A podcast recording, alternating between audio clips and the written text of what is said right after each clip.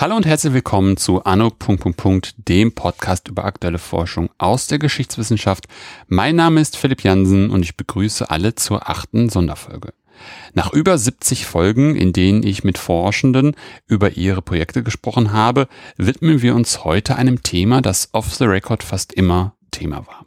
Den Arbeitsbedingungen, unter denen Forschende an ihren Projekten gearbeitet haben.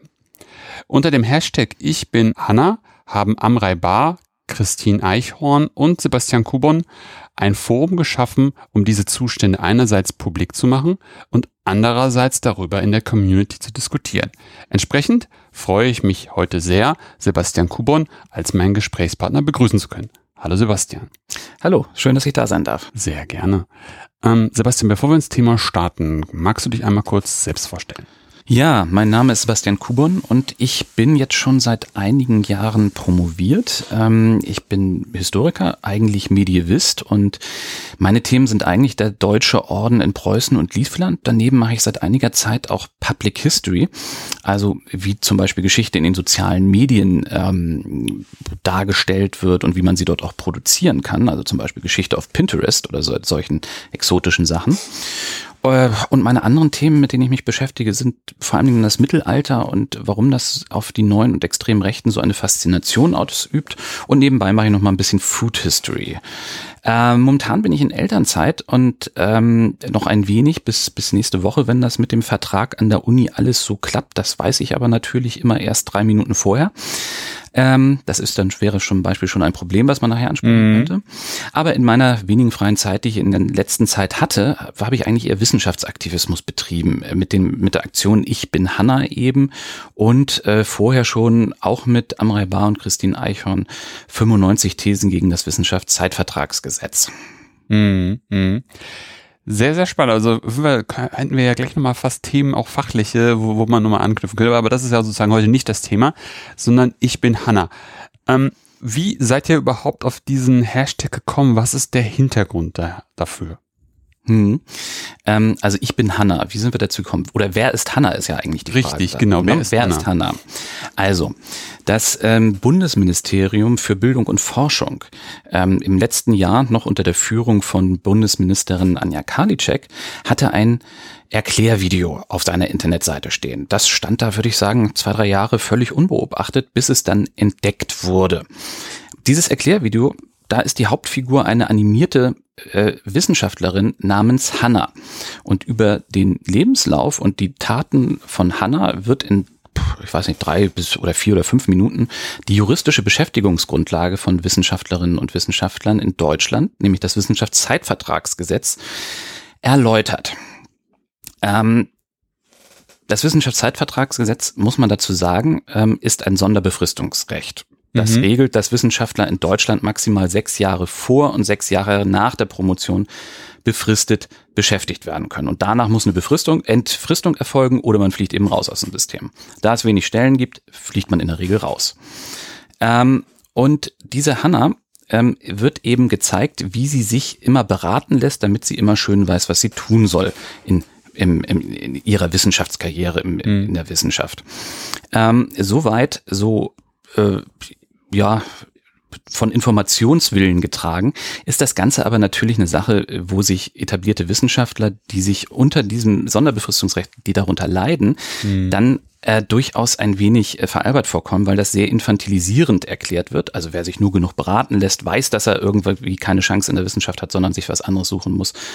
Und ähm, dass natürlich auch äh, die, die das Wording sozusagen ähm, problematisch ist, äh, weil es da heißt, na ja, wenn wir das nicht so machen würden, dass nach wenigen Jahren alle Wissenschaftler ausgetauscht werden in der Wissenschaft, dann würden die Wissenschaftler das System verstopfen. Also man mhm. wird quasi als Wissenschaftler, der ähm, irre viele Überstunden macht, irre viel Engagement hat, ähm, als Verstopfung bezeichnet. Und ähm, das ist natürlich eine Art menschenfeindliche, wissenschaftsfeindliche und zynische Art und Weise, mit prekärer Arbeit umzugehen, ähm, die das BMBF damals dann mit diesem Video gemacht hat. Und wir haben dann einfach mal unter dem Hashtag Ich bin Hanna ähm, dem wissenschaftlichen Prekariat sozusagen ein Gesicht gegeben. Mhm. Das führte dann dazu, also ich habe den ersten, ähm, den ersten Tweet rausgehauen äh, unter Ich bin Hanna, um einfach mal zu zeigen, da stehen Menschen hinter äh, und nicht irgendwelche animierten Figuren. Und ähm, das hat offensichtlich so viele Leute angesprochen, ähm, dass sie mitgemacht haben. Also das ist ja äh, so Twitter Trends zu generieren, ist, ist ja nicht ganz einfach. Ähm, aber auf einmal haben wirklich Tausende von Kollegen innerhalb von kürzester Zeit, aber Tausende an Tweets geschrieben, wo sie gesagt haben, so, ich bin auch Hanna und ähm, ganz ehrlich, mir geht das hier auf den Sack, dass ich so viel arbeite, so viel mache und trotzdem überhaupt keine Chance und keine Perspektive sehe. Ähm, ich rede jetzt ja nicht mal von Karriere, sondern in irgendeiner Weise eine planbare Anstellung ähm, zu zu, zu haben in der Wissenschaft, weil das eben aufgrund des Wissenschaftszeitvertragsgesetzes nicht vorgesehen ist, dass das so passiert. Ähm, und der Witz an der Geschichte ist, ich meine, es ist ja nicht die erste Aktion gewesen, ähm, die über Twitter gelaufen ist, die die Beschäftigungsbedingungen kritisiert. Mhm. Mit Amra Bar und Christine Eichhorn habe ich im Reformationstag des Jahres 2021 ja auch schon ähm, 95 Thesen gegen das Wissenschaftszeitvertragsgesetz äh, aufgestellt. Davor gab es den Hashtag unbezahlt oder Frist ist Frust. Das war dann hauptsächlich gewerkschaftlich getragen, wenn ich das richtig sehe. Aber dieses Mal ist es halt auf ganz besondere Art ähm, explodiert, weil offensichtlich ganz viele ähm, Personen überhaupt keinen Zusammenhang mehr sehen ähm, zwischen ihrer Arbeitsleistung, die sie bieten und mhm. was sie machen, und den Perspektiven, denen ihnen geboten werden. Mhm. Und ähm, dass die Kolleginnen und Kollegen das dann per Klarnamen auch meistens gemacht haben, ist, würde ich sagen, auch eine neuere Entwicklung. Bis ja. vor einiger Zeit haben viele gar nicht so gerne mitgemacht bei so etwas, was ich auch verstehen kann, weil natürlich, wir sind alle mit kürzesten, kurzen und kürzesten Arbeitsverträgen ausgestattet. Ähm, und man ist immer vom Wohlwollen ähm, der Vorgesetzten abhängig, dass man einen neuen Vertrag kriegt. Da haben dann viele gesagt, okay, halte ich lieber die Füße still ähm, und sag lieber nichts. Aber ich glaube, auch das ist eine Entwicklung der letzten Tage. Die Konkurrenzsituation ähm, ist so sehr geschürt worden. Also es gibt so eine Hyperkonkurrenz, dass man auch merkt, also selbst mit, mit Wohlverhalten hat man auch keine besseren Chancen in irgendeiner Weise ähm, in der Wissenschaft zu bleiben. Also sage ich lieber, was mich stört. Mhm. Und ähm, dass diese diese, diese Protestbewegung von Ich bin Hanna ähm, quasi aus Twitter herausgekommen ist und relativ schnell, also wir waren ja schon, also das BMBF äh, musste relativ bald reagieren, das haben sie relativ schlecht gemacht, also jegliche Kenntnisse von sozialen Medien ließen sie vermissen, das hat uns in die Karten gespielt, dass sie versucht haben, die Probleme nicht ernst zu nehmen, sondern einfach nur hochqualifizierten Wissenschaftlern besser zu erklären, warum es eigentlich gut für sie ist, dass sie befristet beschäftigt sind. Ähm, das war alles nicht besonders clever, wie man da reagiert hat. Aber so ist es halt immer weiter explodiert. Und ähm, zwei Wochen später gab es dann ja zu diesem Thema auch eine aktuelle Stunde im Bundestag. Das war natürlich damit dann verbunden, dass ähm, jede Menge Medien, öffentlich-rechtliche, darüber mhm. berichtet haben. Es gibt ja auch die Internetseite Ich bin Hanna, die man leicht findet. Da haben wir so eine Presseschau gemacht. Die ist aktuell und da sieht man, wie darüber dann in den etablierten Medien berichtet wurde. Und solche Twitter-Aktionen, man muss ja sagen, Historiker sind ja oftmals nicht besonders digital affin. Ähm, die fallen ja den vielen Kolleginnen und Kollegen erst dann auf, wenn darüber in der FAZ berichtet wird. Aber das ist auch mittlerweile ja. passiert. Gut für euch. Das stimmt. Ja, das ist ja immer noch die alte Zeitung, die dann da äh, noch gelesen wird. Das ist richtig. Ja, das ist ja erstmal erstmal gut abgebunden ähm, und auch echt extrem. Also ich habe das auch mitgekriegt, ähm, weil natürlich auch der mein, mein, mein der Podcast ja auch einen Twitter-Account hat und da auch viele von den Geschichten dann auch darüber reingespült worden sind. Das war auch echt interessant zu lesen. Und natürlich auch, wie ich ja schon in der Anmoderation gesagt habe, war das eigentlich immer Thema. Ähm, in meinem Freundeskreis jetzt äh, sozusagen damals im Studium nicht, weil äh, so viele haben da nicht promoviert, aber alle Leute, die ich von aus dem Studium noch kenne, die promoviert haben, war das auch immer Thema, ähm, unter welchen Arbeitsbedingungen man da jetzt gerade forscht. Und seltenst waren die rosig. Ähm, ich hatte mir jetzt irgendwie überlegt, dass wir vielleicht einfach mal ähm, nochmal über die Probleme, die Probleme so ein bisschen aufteilen. Du hast es ja gerade gesagt, sechs Jahre vor der Promotion, sechs Jahre nach der Promotion, dass wir vielleicht das mal so aufklappen, so ein bisschen und so über die Probleme einfach da so in den beiden Bereichen irgendwie sprechen. Auch gerne, wenn es sich überschneidet, dann zusammen. Ähm, aber was sind so die Problemfelder einfach, die es so gibt? Also ich glaube, wir können da, wir, wir können da zwei Schienen machen. Mhm. Einmal eben die, die Probleme, die sich aus der Gesetzgebung ergeben und die Probleme, die sich dann aus dem ergeben, wie man dann de facto arbeitet. Ja, gerne. Also, die, das eine Problem ist eben das Wissenschaftszeitvertragsgesetz, von dem ich ja eben schon gesprochen mhm. habe. Und ich das ist 2007 in Kraft getreten. Wir arbeiten momentan damit äh, mit, mit der Novellierung von 2016, wo sich das, wo das ein bisschen verändert wurde. Und schon seit einiger Zeit wartet man auf eine Evaluation, damit eine erneute Novellierung eventuell vorgenommen werden kann. Mhm. So, diese Evaluation hätte schon in der letzten Legislaturperiode äh, stattfinden sollen, die wurde verschleppt und jetzt warten wir drauf. Und vorher passiert eigentlich nichts. So, das ist das eine. Was wichtig ist, und das wieder, deswegen wiederhole ich das noch einmal, mhm. ist gar nicht so sehr diese Befristung von sechs plus sechs Jahren. Also die sind auch, da gibt's auch Ausnahmetatbestände. Wenn man Kinder hat, kann man eventuell eine Verlängerung bekommen. Also man kann noch ein Corona-Jahr bekommen, bei Medizinern ist es noch ein bisschen anders. Aber was wichtig ist, was man sich merken muss, das ist ein Sonderbefristungsrecht. Überall sonst gilt das Teilzeit- und Befristungsgesetz. Nur die Wissenschaft ist so ein Einhornreich, dass sich, äh, dass die Wissenschaftslobbyorganisationen wie Wissenschaftsrat, Hochschulrektorenkonferenz und die Großforschungseinrichtungen wie die MPG ähm, irgendwann in den 80er Jahren was mal durchgesetzt haben, weil also ich meine, dass Wissenschaftler befristet werden sollen. Das ist keine Diskussion ähm, der 2000, 2000er Jahre. Das haben wir mhm. schon seit Ende der 60er, Anfang der 70er. Ach, das, ja, ja, das äh, ist, ist so neu nicht. Ähm, nur die allgemein bundesweite Regelung mit 2007 dem Wissenschaftszeitvertragsgesetz, die ist relativ neu. Aber in den 80er Jahren ähm, waren das eben, wie gesagt, Wissenschaftsrat, Hochschulrektorenkonferenz, Max-Planck-Gesellschaft, die gesagt haben, so, wir müssen verhindern, äh, dass die Leute äh, feste Stellen haben, sondern wir müssen ähm, eine möglichst hohe Fluktuation reinbringen. Und Letztlich haben sie es dann geschafft, durch jahrelanges Lobbying die Politik zu überzeugen, dass die Wissenschaft nun ein Arbeitsbereich ist, der völlig anders ist als jeder anderes Bereich, andere Bereich und dass man deswegen dort die Leute ganz besonders stark und doll befristen kann. Und das muss man sagen, das bricht halt mit dem Konsens, dass also im normalen bundesrepublikanischen Konsens, dass ein normales Arbeitsverhältnis unbefristet zu sein hat. Und das führt dazu, dass 92 Prozent ähm, der Beschäftigten in, den, in der Wissenschaft unter 45, die keine Professoren haben, befristet sind. 92 Prozent. Mhm. Das ist in der statistisch gesehen eigentlich ziemlich genau umgedreht zu den Verhältnissen äh, außerhalb der Universität.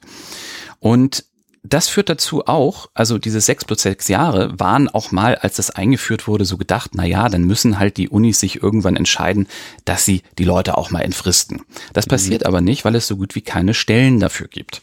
Das heißt, man wenn die Leute im Höchststand der Qualifikation erreicht haben und quasi die, die, höchste Leistungsfähigkeit, werden sie im Prinzip aus dem System gedrängt und das in einer Altersphase, wo man eigentlich vielleicht auch schon mal gerne wissen möchte, wo man lebt und ähm, ja. ob man Familie haben möchte und wo das vielleicht auch manchmal nicht mehr ganz so einfach ist, andere Arbeitgeber dazu überzeugen, warum man nun gerade für die besonders gut qualifiziert ist. Mhm. Das ist aber ein bisschen unterschiedlich von, von Fach zu Fach. Geisteswissenschaften, die wenig Industriekonkurrenz haben, haben dann natürlich etwas andere Problemlage als als zum Beispiel ähm, Informatiker. Also ja. immer wenn ich mal an der Uni versucht habe, mit Informatikern ein Projekt zu machen und habe bei denen angerufen und wollte mal mit einem Kollegen reden, hieß es, nee, wir haben hier drei volle Stellen, die können wir gar nicht besetzen. Die Leute wollen hier für das bisschen Geld und für diese Arbeitsbedingungen gar nicht mehr arbeiten. Also ähm, in manchen Bereichen ist die Universität halt auch dadurch schon gar nicht mehr ähm, konkurrenzfähig als Arbeitgeber. Mhm. Das muss man nun auch einmal so sagen.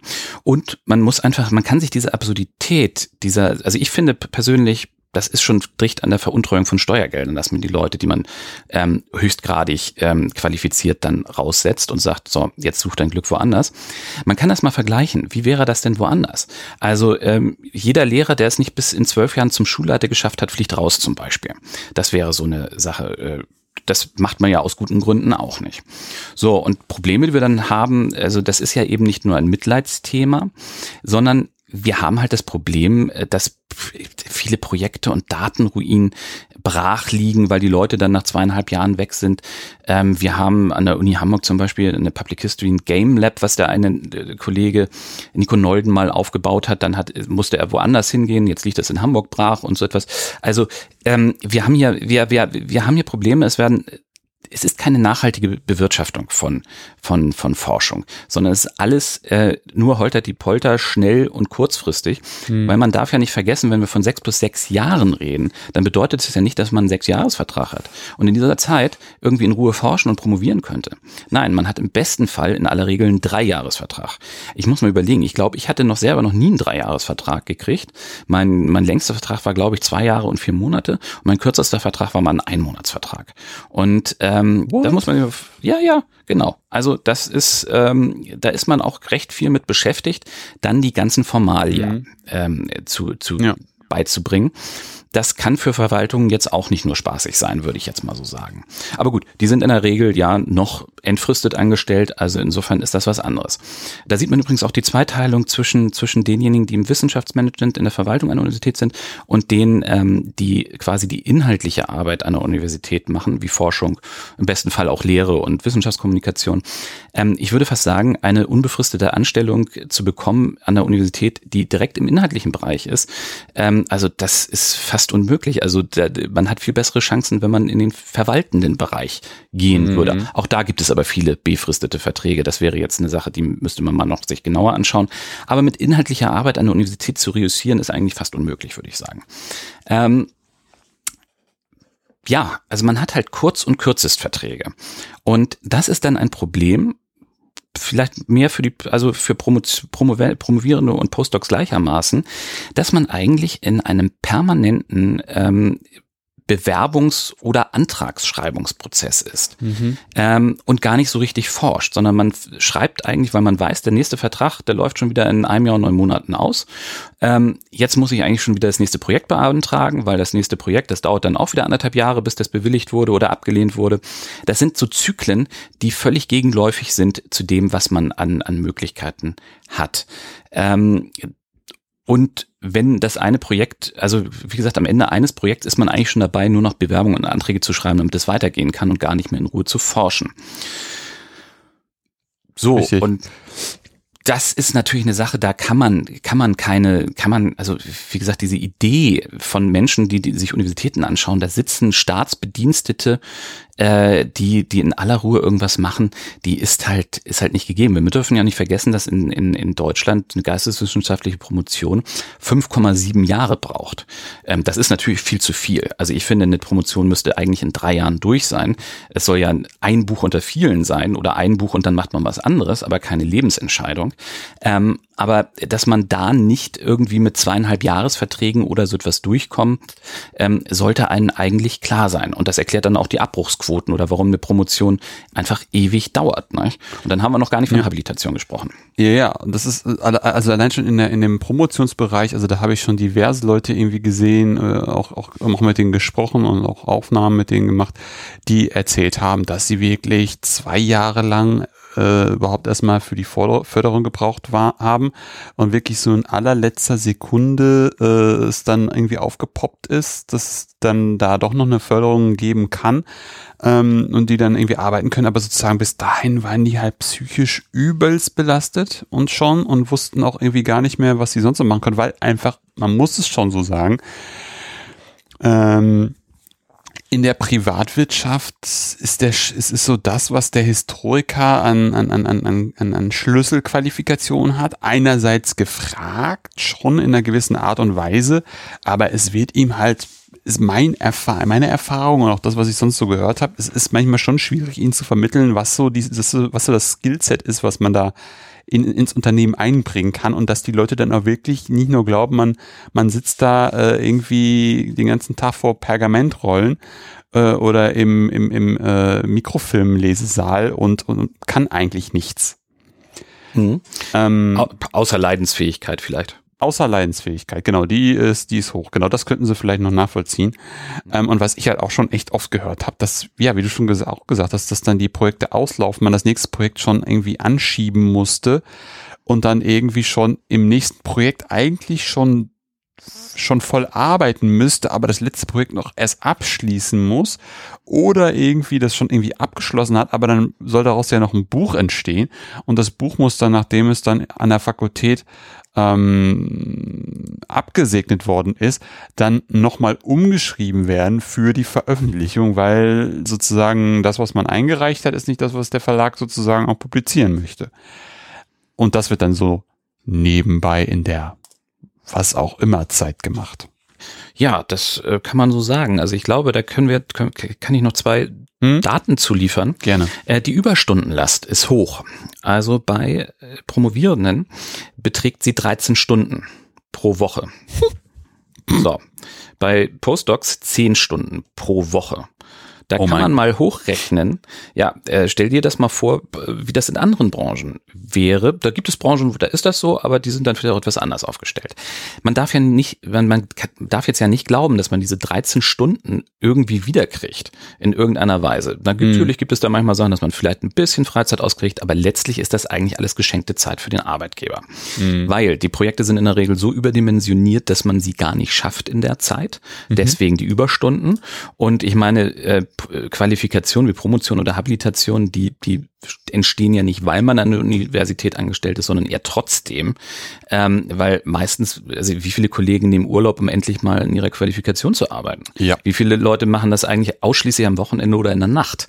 Ähm, das ist ja auch ein Witz, nicht? Also ich meine, man wird Sonder, man hat dieses Sonderbefristungsrecht, weil es heißt, die Leute qualifizieren sich ja noch, aber dann qualifizieren sie sich eigentlich gar nicht auf ihre Arbeitszeit, sondern ähm, das machen das eigentlich in der Freizeit. Das ist ja auch noch so ein so ein Witz. Also die Überstunden sind immens. Man muss einfach damit rechnen, wie viele über, wie viele, also ich noch keine Kinder hatte, ähm, wie viele, wie viele Urlaubstage ich habe verfallen lassen. Ich habe dann meine Universitätsverwaltung angefragt, ob ich sie mir habe auszahlen lassen.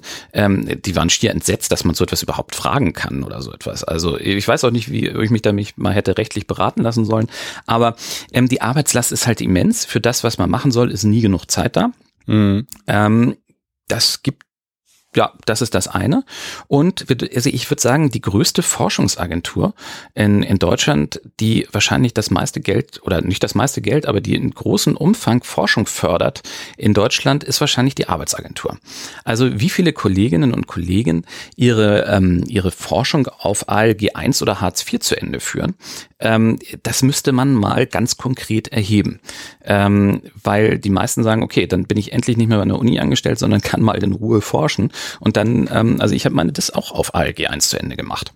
Äh, und ein bisschen in ihr familiärer Lastenausgleich, weil ich eine kluge und fleißige Frau habe. Mhm.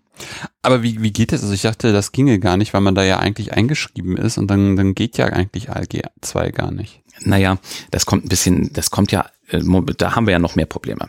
Das kommt immer ein bisschen auf die Konstruktion drauf an. Wenn du vorher als wissenschaftlicher Mitarbeiter angestellt warst, ähm, dann geht das, dann äh, ist das ja auch oft so, dass man zum Amt kommt und dann sagen die äh, Amtsmitarbeiter, wenn sie solche Fälle schon mal hatten, aha, Wissenschaftler Ende vor der Promotion, na, sie können wir eh nicht vermitteln, da müssen sie sich selbst drum kümmern. Mhm. Äh, sie haben zwölf Monate ALG 1, machen sie was draus. Mhm. Ähm, wenn du ein Stipendium vorher hattest, hast du ja nicht mal diese ähm, minimale Absicherung, dass du da nee. ähm, so etwas hast. Also mhm. das ist, kommt ja auch noch tatsächlich darauf an, wer unter welchen Umständen promoviert, mhm. hat man noch unterschiedliche, ähm, ja, unterschiedliche äh, Probleme, mit denen man umgehen muss. Mhm.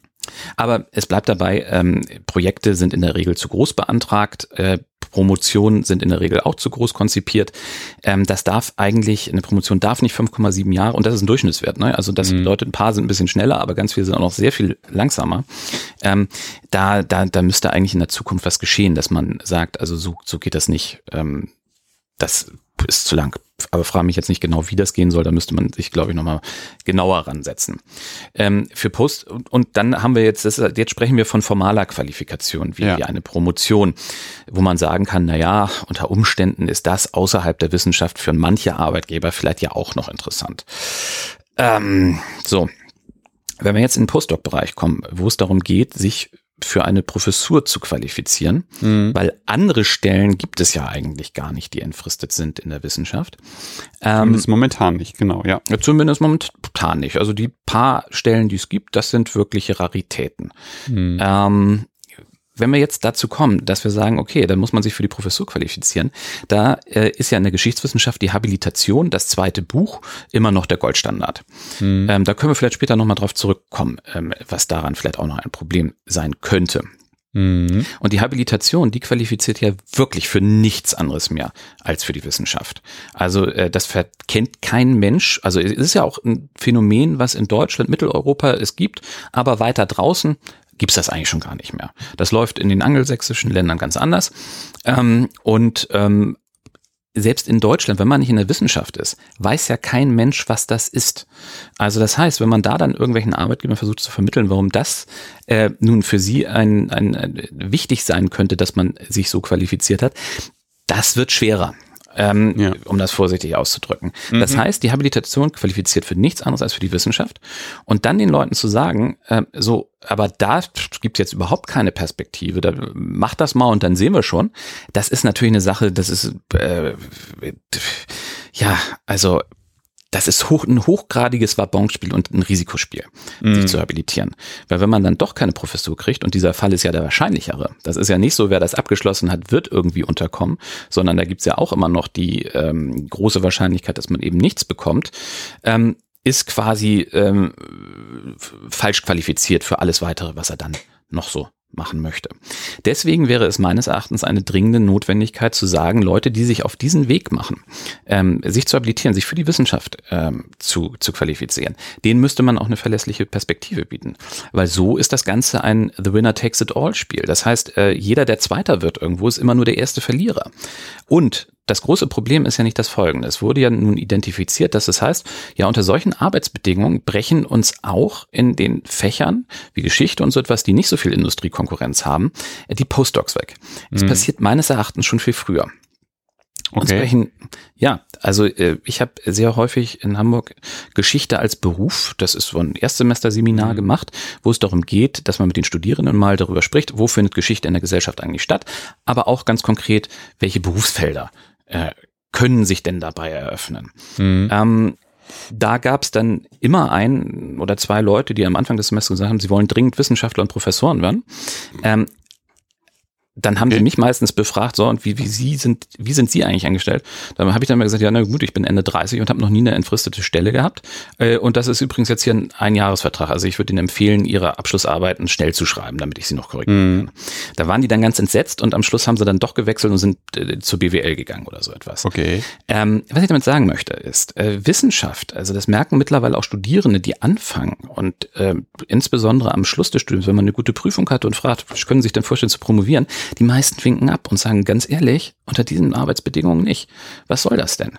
Ähm, das heißt, wir verlieren ganz viele, die für die Wissenschaft qualifiziert sein könnten, schon mhm. längst bevor sie da überhaupt jemals drin sind, weil es, es, es ist ja auch langsam peinlich. Nicht? Also ich meine, wenn man da so ein Runden ist äh, mit den ganzen ähm, Kommilitonen und oder Schulfreunden, die was anderes studiert haben, die fragen sich ja auch, warum man sich das antut, warum man ähm, äh, sich auf solche Arbeitsbedingungen einlässt. Ähm, und das Ganze ist nicht gut für die Wissen an, für das Ansehen der Wissenschaft selber. Also ich meine, wenn die Leute sagen, ganz ehrlich, ihr lasst euch, ihr, ihr klugen Leute in der Wissenschaft, lasst euch so die sagen dann meistens, lasst euch so ausbeuten mhm. dafür. Ähm, also wenn ihr das nicht mal versteht und das ändert, dann können ja eure Ergebnisse auch nicht so wahnsinnig gut sein. Also die Geringschätzung der Wissenschaft durch Geringschätzung der Perspektiven und der, der Ausstattung und so etwas, mhm. ähm, denke ich, ist auch ein Problem, was die Glaubwürdigkeit der Wissenschaft betrifft im langen das ist auf jeden Fall ein spannender Twist. Ja, ja, da hatte ich jetzt noch ehrlich mhm. gesagt noch nie drüber nachgedacht. Ähm, aber ja, das ist natürlich schon die Frage. Du hast, du hast auch total recht. Also gerade wenn du dann an, gerade Leute vielleicht kennst, die in den Naturwissenschaften arbeiten und dann da ähm, einfach ihre Karrieren gemacht haben, tatsächlich ähm, und man mit denen dann da zusammensitzt und dann auch einfach mal so austauscht, ähm, vielleicht dann doch mal, obwohl das ja atypisch für Deutsche ist, äh, über Geld zu reden, was man verdient, äh, dann einfach mal sozusagen so und so und so und so, dann wundert mich das nicht, dass sozusagen das dann der Twist bei so einem Gespräch irgendwie ist. Das kann ich schon nachvollziehen. Also das war halt bei mir zum Beispiel auch so, dass das dass einfach mir war diese mir war die Finanzierung viel zu vage ähm, und viel zu ungewiss und das, das, das wollte ich nicht machen. Also das war mir, da war mir die, die, die wirklich immense Liebe, die ich für Geschichte irgendwie habe, äh, doch nicht so immens, dass ich mich da hätte darauf einlassen wollen, weil man doch einfach, wie du es auch schon von gesagt hast, ein paar Mal, man möchte ja dann irgendwann auch mal in so eine, in so planbare Gewässer irgendwie kommen wo man bestimmte Sachen irgendwie dann schon mal ein bisschen weiterdenken kann als ein bis drei Jahre. Also ein Monat bis drei Jahre. Genau. Das wäre wäre schön. Also ähm, und äh, das passiert ja aber nicht. Und ähm, deswegen die viele ähm, Kommilitoninnen und Kommilitonen, die stimmen halt mit den Füßen ab. Mhm. Und ähm, das sieht man ja auch in manchen geisteswissenschaftlichen Fächern zum Beispiel. Mhm. Äh, da brechen die Studierenden weg. Genau. Und das wird dann für die zukünftige äh, Ausstattung dieser dieser Fächer natürlich mit Kapazitätsverordnung, die vor, also die festlegen, wie viele mhm. Studierende man haben muss für wie viele Stellen, ähm, wird noch ordentliche Probleme bieten. Und ähm, ja, also das ist eben das eine. Ähm, die Stellenbesetzungen äh, sind in, in allen Fächern schwieriger geworden. Also ich meine, nun gibt es in Geisteswissenschaften meistens in der Regel noch mehr Leute, die sich um eine Stelle ähm, bewerben oder um die konkurrieren. In anderen ähm, Fachbereichen ist es eben anders. Also es gibt auch gerade übrigens eine, eine, eine relativ neue Studie von der TU München und dem Bayerischen Staatsinstitut für Hochschulforschung heißt das, glaube ich, ähm, wo sie befragt haben, ähm, hauptsächlich naturwissenschaftliche Fächer und, MINT, äh, und, und ähm, wirtschaftswissenschaftliche Fächer, die sagen schon auch in der Wissenschaft, ähm, dass wir gar nicht so richtig wissen, wie man wir die Stellen besetzen sollen. Weil wir nie es schaffen, Teams kontinuierlich zusammenzuhalten, ist ein großes Innovationshemmnis. Wir können gar keine längerfristigen Phänomene mehr erforschen, weil auch alles nur noch so kurz getaktet ist und dann ist die Hälfte schon wieder weg und dann sagt die andere Hälfte, aber dann habe ich auch keine Lust mehr und dann liegt es eben brach. Ne? Mhm. Obwohl, wie du es vorhin auch schon gesagt hast, das hinkt dann so ein bisschen. Ne? Also ja, gerade diese Versuchung äh, in der Industrie, obwohl das ist ja natürlich auch, was du auch gesagt hast, diese Nicht-Konkurrenzfähigkeit der, der, mh, mm, der, wie soll man sagen, der Entlohnung in Wissenschaft und außerhalb der Wissenschaft, das sind ja teilweise da auch wirklich Kapazitäten, ähm, wie soll man sagen, entwickelt werden in der, an der Universität, ähm, einzelne Leute, die dann eben in der Industrie einfach groß gefragt sind. Und da ist dann natürlich dann auch wieder die Frage, dann sind die Leute halt weg, ne? Das ist natürlich auch klar. Das ist gar kein Anreiz, da überhaupt da zu bleiben. Großartig. Ja, so ist das. Würde es jetzt irgendwie passen, nochmal über das zweite Buch als Goldständer zu sprechen oder passt das gerade so gar nicht rein? Über das zweite Buch zu sprechen, doch, das würde eigentlich total gut passen. Ähm, man muss ja sagen, ähm, wenn wir jetzt über Ich bin Hanna gesprochen haben, mhm. dann ist das ja äh, auch nicht nur ein Thema, äh, was jetzt die Hannas selber betrifft und die, die Hannas, wo sich die Hannas selber nur artikulieren, ähm, sondern wir haben natürlich auch einiges an, an professoraler Solidarität mhm. erfahren. Äh, es waren Fachgesellschaften, die ziemlich als erstes sich mit einer Erklärung solidarisch erklärt haben. Das waren die Soziologen, die Historiker und ähm, die Amerika-Gesellschaft, die gesagt haben, naja, so wie es läuft, läuft es nicht gut. Äh, das äh, kann so nicht weitergehen. Und das ist prima. Also ich glaube, weil wir über Fachgesellschaften, die sagen, also wenn wir so mit unseren Absolventen umgehen, dann funktioniert das. Also dann, dann, dann laufen wir irgendwann gegen die Wand. Äh, dann, dann ist das eine, eine eine wichtige Sache. So und insbesondere, wenn ich, wir beide als Historiker ähm, ist das natürlich wichtig, dass auch die äh, Verband ähm, der Historikerinnen und Historiker, mhm. Historiker und Historikerinnen heißt er, glaube ich, noch, mhm. ähm, sich dazu äußern. Nun war ähm, im letzten Jahr ja der Historikertag in München und äh, da wurde auch eine Resolution verabschiedet, die hieß Berufswege promovierter Historikerinnen besser gestalten. Wir sieht, man sieht, hier wird ja auch auf die promovierten Historikerinnen ähm, abgestellt. Äh, weil ich glaube, man muss diese Unterscheidung schon treffen. Sprechen wir jetzt von Leuten, die promovieren oder sprechen mhm. wir von Leuten, die danach sind? Weil es wird einem ja immer unterstellt, ähm, wenn ihr euch für äh, bessere Arbeitsbedingungen einsetzt, eigentlich wollt ihr doch alle nur feste Stellen, Freibier und ein Pony. So, also Freibier und ein Pony wollen wir tatsächlich, aber natürlich mit den festen Stellen ist das so eine Sache. Mhm. Ähm, ich glaube, nicht einmal die Gewerkschaft fordert, dass alle Promovierenden sofort entfristet werden. So. Es geht ja darum, dass man sagt, Leute, die promoviert sind und schon gezeigt haben, dass sie Wissenschaftler sind, dass man denen eine Perspektive aufzeigen muss. Ja. Und da war es natürlich schön, dass auch der Verband, also der Berufsverband der Historiker gesagt hat, so, darüber müssen wir mal was, müssen wir mal nachdenken. Und mhm. ähm, hier ist eine Resolution entstanden, die allerdings, das muss man sagen, auf Twitter jetzt auch nicht ganz unumstritten war. Ähm, wegen besonders einem Bereich. So, also insgesamt war natürlich die, die, die, die Problembeschreibung sehr treffend, dass man sagt, okay, viele Leute wissen eigentlich gar nicht, warum sie sich so anstrengen, wenn die Aussicht eh gering ist. Ähm, das war ein bisschen anders beschrieben. Ich habe das jetzt äh, etwas pointiert paraphrasiert. Mhm. Ähm, aber wir haben natürlich auch Dinge, ähm, die man machen kann. Also man, wir brauchen nun Digitalisierung, Transfer, Wissenschaftskommunikation und all solche Sachen. Und da würde ich einhaken wollen und sagen, genau, das sind Felder, wo, ähm, wo man was, äh, wo man entfristete Stellen unterhalb der ähm, Professur oder nicht oder neben der Professur. Das Problem ist ein bisschen immer, dass ähm, die Universität immer mit dem Fixpunkt Professur gedacht wird. Mhm. Und das ist meines Erachtens schon ein großer Fehler, ähm, weil Wissenschaftler äh, die promoviert sind, spätestens dann sind eigenständige Forscher in aller Regel. Man hat ja sich schon bewährt und beschrieben. Und die dann quasi immer nur als Zuarbeiter und in der Qualifizierung befindlich zu betrachten, ähm, ich glaube, das verschenkt so viele Ressourcen. Ähm, das sollte man nicht tun. Mhm. Und ähm, das Problem an der, die, an der Resolution ist, die einerseits, wie gesagt, die Probleme der Berufswege promovierter Historiker gut beschreibt, die gut auf Lösungsmöglichkeiten hinweist, die man allerdings noch pointieren müsste und wo man noch weiter drüber reden müsste, ist eben, dass sie zeigt, dass die Geschichtswissenschaft nicht besonders digital affin ist. Ähm, mhm. Ich habe manchmal den Eindruck, ich weiß nicht, wie deiner ist, aber mein Eindruck war manchmal bei Kommilitonen oder wenn ich eben unterrichtet habe, ist, dass viele Studierende auch die Geschichtswissenschaft als Fach wählen, weil sie da eben glauben, möglichst wenig mit digitalem ähm, und informationstechnischen zu, zu, zu haben. Ähm, das halte ich ja. für natürlich für ein, legitimen, ein legitimes mhm. Auswahlkriterium. Ich glaube allerdings, wir als Historiker und Geschichtswissenschaftler sollten allerdings mehr die Möglichkeiten sehen, die wir durch die Digitalisierung haben. Ja. So, und die Resolution sagt jetzt, ähm, aber äh, um eine entfristete Professur zu bekommen, soll in der Regel äh, doch die, das zweite Buch die entsprechende Qualifizierung sein. Ja. Also die Habilitation. Mhm. Und das ist meines Erachtens eine Verengung der medialen Möglichkeiten sondergleichen. Also mhm. anders gesagt, Geschichtswissenschaft könnte auch eine moderne Medienwissenschaft als transnational mit transnat also transmedialen Historiografien sein. Oder einfacher formuliert, warum muss es denn immer ein zweites Buch sein? Geschichte passiert auch in den sozialen Medien. Ähm, Geschichte passiert als Podcast. Geschichte passiert ähm, bei YouTube.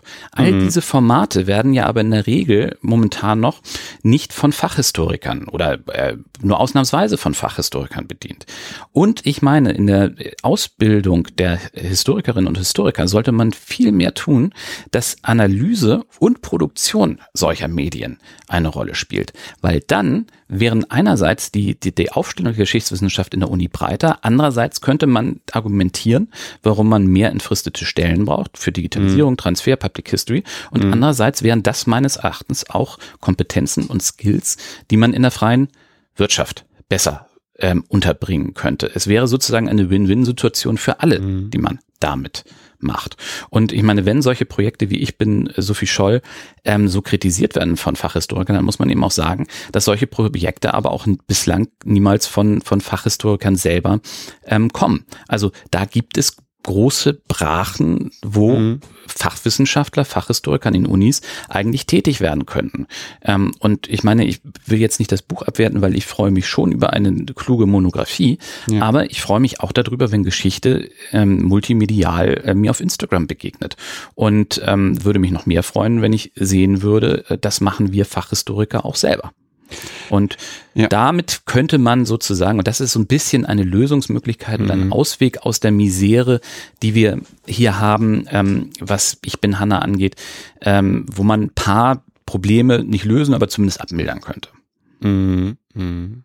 Ja, es ist, es ist, ja, Digitalisierung ist ja nicht nur der sozusagen der Output, ne, sondern auch der Input ist da ja schon problematisch. Also da gibt's ja auch wirklich, ähm, mir fällt da ehrlich gesagt mal Christopher Lauer ein, der da ähm, mit sehr scharfer Klinge unterwegs ist der ja auch äh, in, in Bachelor als auch Masterarbeit sehr viel mit ähm, Sachen aus dem Bundesarchiv gemacht hat und sich da dann auch mal wieder gefragt hat, wieso ist es so kompliziert, äh, die Sachen digital zu kriegen, ähm, weil der halt einfach totaler Digital Native irgendwie ist und, äh, und, und, und ich würde mich auch in die Richtung da zuordnen, ähm, dass ich halt irgendwie sehr glücklich bin, dass zum Beispiel das NARA in, in Washington halt äh, ganze ähm, Mikrofilmbänder digitalisiert, die irgendwo im Internet rumschwirren, mit denen man halt arbeiten kann und dann einfach wirklich mit einem Laptop unterwegs ist und da sein ganzes Material auf diesem Laptop irgendwie hat und auch einfach damit dann so ein bisschen Digital Nomad mäßig unterwegs sein kann und überall, wo man ist,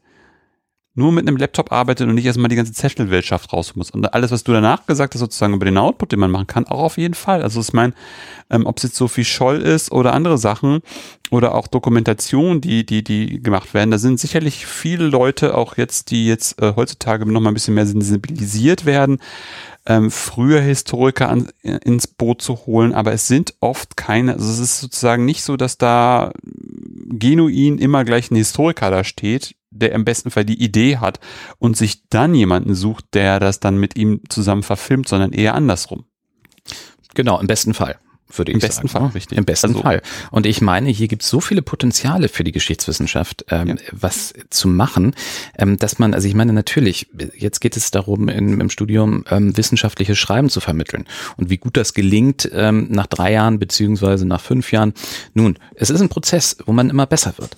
Aber nur wissenschaftliches Schreiben, nur in Papier- und Buchform, äh, ich glaube, man, natürlich ist es, hat man es nach drei Jahren noch nicht komplett drauf und nach fünf Jahren.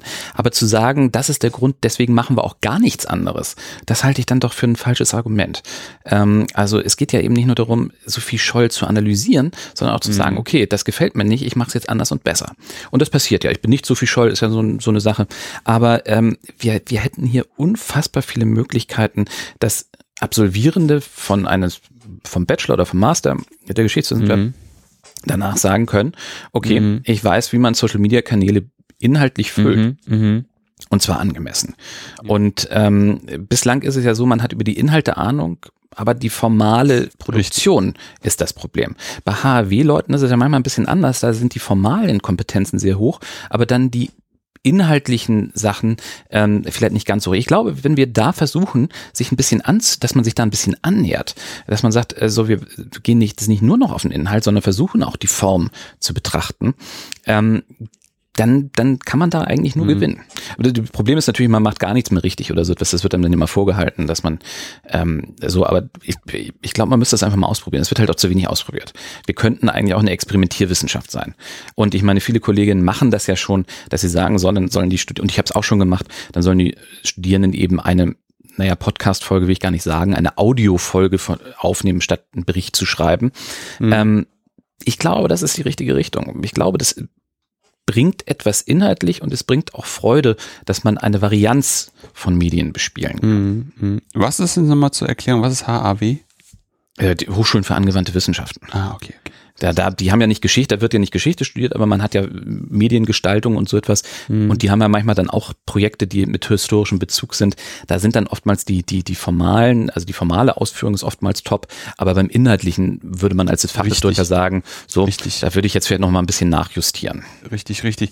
Ähm, Und das ist ja auch irgendwie auch einfach jüngst so auch wieder die Problematik, ne? dass dann da wirklich, ähm, was war das jetzt bei Funk, diese, diese komische Doku über Hitler, der Biograf, wo es da, wo dann auch irgendwie ganz krude Sachen erklärt werden sind, worden sind. Aber das, das, das Problem sozusagen ist ja auch wieder, da- das sind wir ja auch sozusagen bei der, bei der Humanfinanzierung ja schon irgendwie stecken geblieben, aber es braucht da ja auch einfach entsprechende, entsprechende Ausrüstung, ne? Also, ähm, du, der da jetzt ein, ein, ein Podcast-Equipment rumliegen hast, ich, der da jetzt ein Podcast-Equipment rumliegen hat, über das wir jetzt gerade ähm, sprechen, weiß ja, was, was sowas allein irgendwie kostet. Und dann haben wir ja noch nicht über den Laptop gesprochen und über, über die Software gesprochen und über dann auch die Zeit gesprochen, um sich da überhaupt reinzufuchsen. Aber ich bin total bei dir zu sagen, dass das auf jeden Fall Felder wären, ähm, wo man dann sich irgendwie aufteilen könnte und dann wirklich, also ähm, durch auch durch die Podcasts, die ich schon aufgenommen habe, weiß ich einfach, dass es da einfach Leute gibt, die wirklich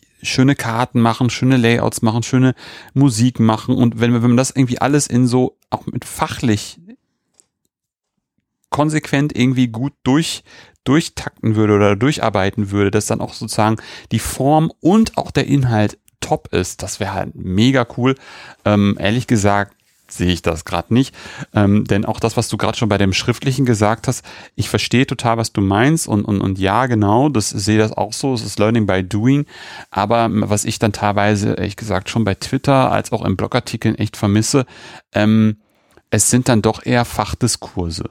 Es ist nicht, ähm, das, was man vielleicht irgendwie Public History dann da eher nennen würde, ähm, wirklich auch ähm, Artikel, wo dann mal auch gerade, also an, an, so, an so einem Grad gemessen, also so einem Malgrad gedreht wird, dass dann irgendwie die Artikel oder die Tweets, die man da macht, mal wirklich für ein breites Publikum wirklich da sind.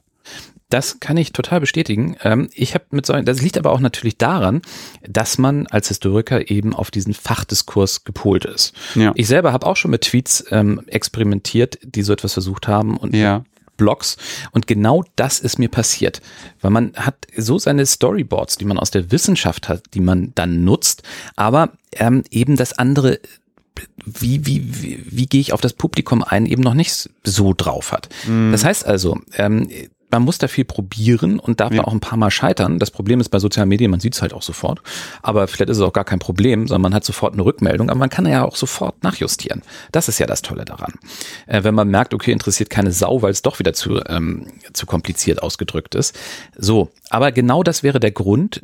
Du hast das Problem benannt und ich meine, wenn die Ausbildung eine andere wäre, mhm. ähm, hätte man viele von diesen Problemen vielleicht schon nicht mehr in diesem Maße. Ähm, da könnte man also Blogartikel schreiben und so etwas wird ja auch manchmal jetzt schon als Leistung gemacht, aber tatsächlich sind es dann ja Hausarbeiten im Netz und kein Blogartikel. So, das äh, selten, dass das, dass da wirklich die Media, das Medium ernst genommen wird. Und das ist eben auch schwer. Also ich weiß, wie ich selber damit dann auch äh, teilweise gekämpft habe. Mhm. Ähm, und das andere, worauf ich noch eingehen wollte, wo du sagtest, Equipment und solche Sachen, äh, ja, das ist alles nicht ganz billig. Ähm, das muss man anschaffen können, äh, auch an den Unis. Aber es ist jetzt nun auch nicht so teuer wie eine Maschine bei den Maschinenbauern. Das muss man nun auch Richtig. sagen. Hast so, du recht. Und ja, ich, ich ärgere mich ja immer ein bisschen selber darüber, wenn von Wissenschaftspotentaten, ob das nun Unileitung, Wissenschaftspolitiker und sonst etwas sind, immer exzellente über das Wort exzellent könnte man auch noch stundenlang reden, mhm. exzellente Wissenschaft von den Wissenschaftlern gefordert wird und Wissenschaftlerinnen, aber selber die Arbeitsbedingungen alles andere als exzellent gestaltet sind. Ich meine, gerade was diese Sachen angeht, wie, wie Podcast-Equipment und sowas, in Hamburg in der Public History hatten wir solche Sachen, die wurden mal angeschafft. Ähm, damit konnte man dann auch üben und experimentieren. Ähm, ansonsten sitze ich da in einem Technikmuseum. Also die IT-Ausstattung ist in keiner Weise, in irgendeiner Weise äh, Konkurrenz konkurrenzfähig, damit man eine Sache macht, die über im Internet äh, recherchieren und ähm, den Computer als Schreibmaschine benutzen hinausgeht. Da musste ich mir selber ähm, Equipment anschaffen, damit das einigermaßen reibungslos geht. Also mhm. wir haben hier dieses Missver äh, die, auch dieses Missverhältnis, immer exzellente Leistung zu fordern, aber die Bedingungen so zu gestalten, dass ich meine eigenen Kugelschreiber mitbringen muss. Genau. Genau, genau, genau. Oder man kann halt doch irgendwie vieles in der Freizeit äh, sich selbst aneignen muss und das ist dann irgendwie manchmal schwierig. Also es gäbe, gäbe ja auch irgendwelche Joint Ventures mit irgendwelchen Leuten, die entweder kreatives Schreibenkurse machen oder die die totale Blogmenschen sind oder was der Teufel was, die einem dann nochmal irgendwie Input geben können. Ne? Aber da, da muss, das mhm. muss man irgendwie wollen, die Leute, die Connecte auch haben. Das ist eben alles Privatvergnügen. Also das sind Dinge, man ist mit seiner eigenen Arbeit schon so belastet, das ist alles Sachen, die müssen danach stattfinden. Und äh, wir haben eben das Problem, und das hängt auch wieder mit dem Problem des zweiten Buches zusammen, mit der Habilitation, mhm. ähm, dass alle, dass das ist im Prinzip die Sache, die entfristungsrelevant ist. Alles andere, also Wissenschaftskommunikation oder auch Lehre, ähm, es ist halt völlig egal. Das interessiert in Kommissionen in der Regel, ich weiß nicht, zu 1,5 Prozent oder so etwas, ob man da was gemacht hat und ob man da gut ist. Das ist nice to have, aber eben nicht das andere. Das heißt, man ordnet, würde, muss alles andere diesem zweiten Buch unterordnen.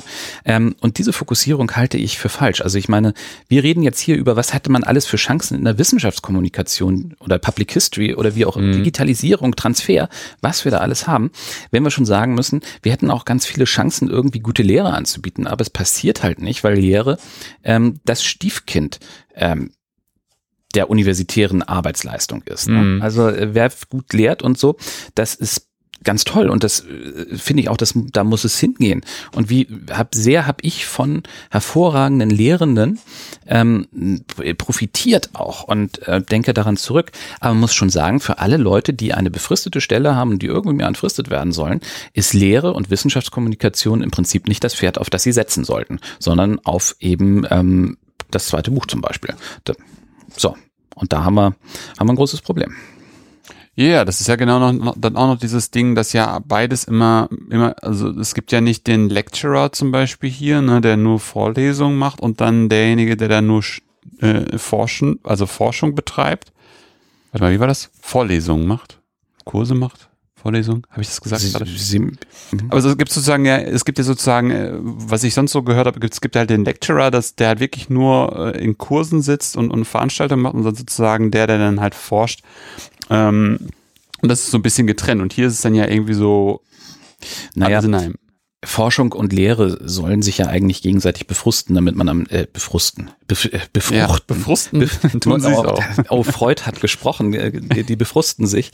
Ja. Ähm, ja, momentan befrusten sie sich tatsächlich ein bisschen, weil man gerne, also mir ging es immer so, weil ich gerne gute Lehre anbieten möchte oder, mhm. oder guten Unterricht machen möchte, ähm, es durch aber die, die Erwartungshaltung an die Forschung ähm, schwierig wird, so viel Energie da reinzustecken, wie man gerne möchte. Ähm, eigentlich sollten sie sich befruchten. Also die Forschung äh, und Lehre äh, sind zusammenhängend gedacht. Ähm, ich glaube deswegen, ähm, dass eine Konstruktion, wie man sie jetzt häufig sieht, dass es heißt, okay, die Leute, das sind entfristete Stellen, aber die Leute haben 18 SWS, die sie unterrichten sollen. Ähm, das erinnert dann auch schon wieder vom Stellendeputat ein bisschen an eine Hochschule für angewandte Wissenschaften, dass das aber eigentlich für die Universität nicht die, das, das Richtige ist. Erstmal, ähm, also wie soll gute Lehre ohne Anbindung an die Forschung gelingen? Und 18 Semesterwochenstunden, das passt ja gar nicht in einen 100%-Job. Also ich meine, nicht umsonst werden solche Stellen häufig aufgeteilt auf zwei halbe entfristete Stellen mit ähm, neun SWS, damit die Leute dann äh, auf 50 Prozent bezahlt werden, aber 75 Prozent arbeiten. Ähm, also insofern, ich, ich, ich glaube, man kann noch daran arbeiten, dass man sich überlegt, was für Stellen mhm. kann eigentlich ein, ähm, da kann man ja auch mit Departmentstrukturen und Tenure-Check-Programmen und so etwas, da gibt es ja alles ähm, für schon Modelle, die das durchrechnen. Ähm, da würde ich einfach mal sagen, man, man, die das interessiert, die sollen mal vielleicht bei Engavis, Netzwerk für gute Arbeit in der Wissenschaft im Netz schauen. Da findet man so etwas. Ähm, da muss man, man muss, glaube ich, einfach die Uni anders denken. Also nicht den Professor im Mittelpunkt mm. mit zwei Mitarbeitern als Ausstattung, das ist, finde ich, auch eine Sache, sondern eher breiter gedacht, dann kann man auch unterschiedliche Stellenstrukturen haben. Der eine ist eben mehr für Digitalisierung da, der andere macht mehr Wissenschaftskommunikation und, und, und. Und das Ganze eben nicht hektisch auf kurzzeitbefristeten Stellen, sondern eben in Ruhe und vor allen Dingen fundiert. Mhm. Also ähm, die Hektik, die stattfindet im Wissenschaftssystem, die ist der gründlichen Erforschung abhold. So muss man es einfach sagen. Und vor allem der, der, der dann äh, gründlichen oder guten Vermittlung äh, über die verschiedenen Kanäle. Erst recht. Der erst mhm. recht. Ne? Mhm, ja. Weil, wie gesagt, das äh, schüttelt man ja nicht, man, man daddelt ja nicht einfach auf Twitter rum und dann kann man es auf einmal, sondern gerade wenn man so etwas macht, dann fängt man damit an, aber irgendwann muss ja auch der Reflexionsprozess darüber einsetzen, was man tut. Das ist ja nicht dieses Learning by Doing, sondern das heißt ja eigentlich Learning by Thinking about what we are doing. Ähm, wie John Dewey, das, glaube John Dewey war es, das eigentlich ausge äh, gesprochen hat. Also und das passiert nicht in Hektik. Also Reflexion ähm, ist äh, unter hektischen Bedingungen immer schlecht unterzubringen. Ja, auf jeden Fall. Sebastian, ist das ein guter Punkt, um hier in die Literaturempfehlungen zu gleiten? Weil ich ja, glaube, wir haben einen schönen Punkt gefunden. Was könnten, könntest du unseren Hörenden, unserer Hörerinnenschaft ähm, empfehlen, wenn Sie sich nochmal ein bisschen tiefer in die Aspekte, über die wir heute gesprochen haben, einlesen möchten. Ja, ähm, da fallen mir mehrere Sachen natürlich ein. Ähm, zum einen ist, wir haben über ein paar Sachen hier nicht ganz so vertieft gesprochen. Das wäre so die äh, neuere Wissenschaftsgeschichte der Bundesrepublik, universitäre Entwicklung. Da haben wir ein paar Sachen angesprochen. Wissenschaftsrat, warum kommen Befristungen eigentlich in 70er Jahren auf und so etwas?